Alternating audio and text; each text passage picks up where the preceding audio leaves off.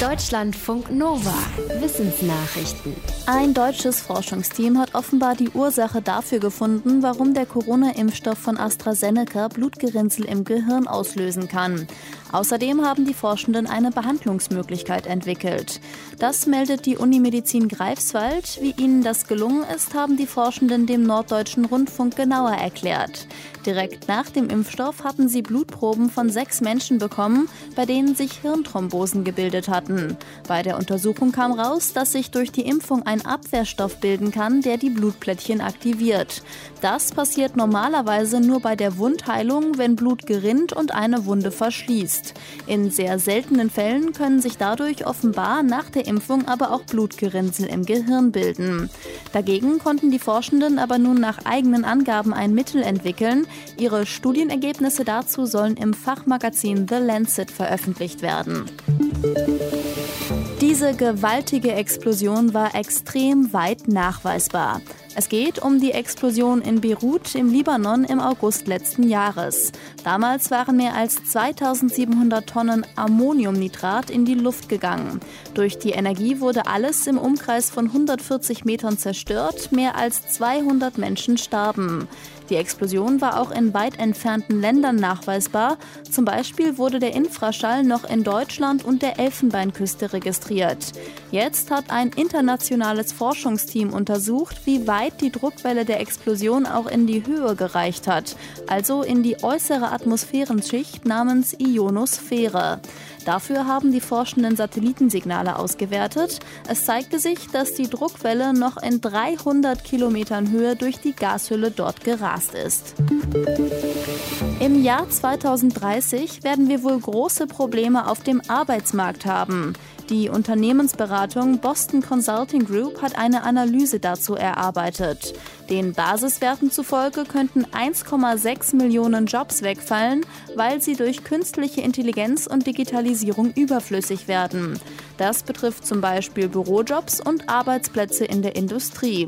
Gleichzeitig könnten drei Millionen Vollzeitstellen unbesetzt sein, vor allem in der IT-Branche, aber auch in Schulen, in der Pflege und im Krankenhaus und Management. Die Unternehmensberatung hat in ihrer Analyse verschiedene Szenarien durchgespielt, je nachdem, wie schnell die Digitalisierung fortschreitet. In allen Szenarien kam am Ende raus, dass im Jahr 2030 viele Fachkräfte fehlen werden.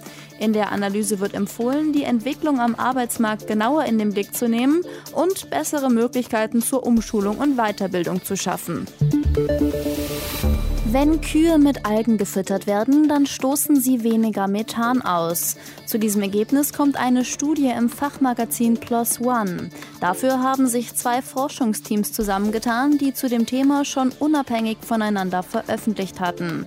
Gemeinsam haben sie die Effekte von Algen im Rinderfutter weiter untersucht. Sie berichten, dass eine bestimmte Art von Rotalgen dazu beiträgt, dass die Verdauung der Kühe beruhigt wird und deshalb pupsen die Tiere dann auch weniger Methan aus, genauer gesagt bis zu 82 Prozent weniger.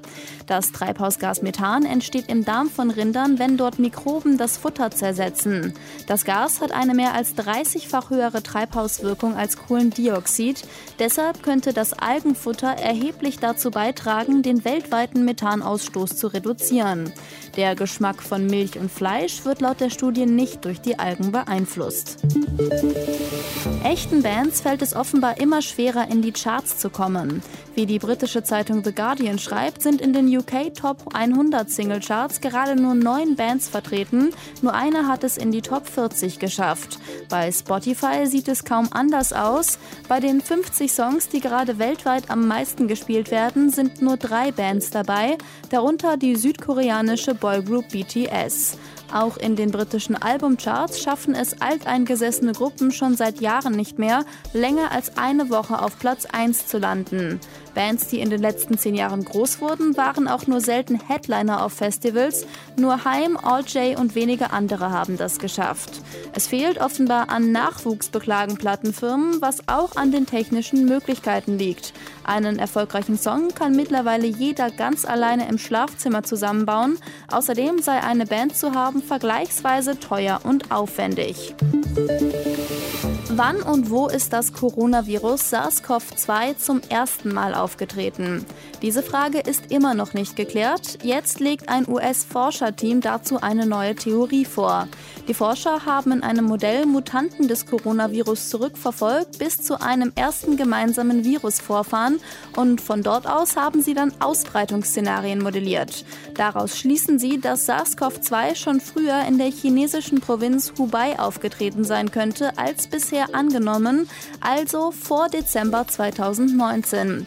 Die Forscher schreiben im Fachmagazin Science, dass schon ein bis zwei Monate vorher ein Cluster von Corona-Fällen aufgetreten sei. Die Fälle stünden in Verbindung zu einem Markt für Meeresfrüchte. Allerdings deuten die Studienergebnisse offenbar darauf hin, dass dieser Markt nicht die Quelle des ersten Ausbruchs ist, dafür aber eins der ersten Superspreading-Events.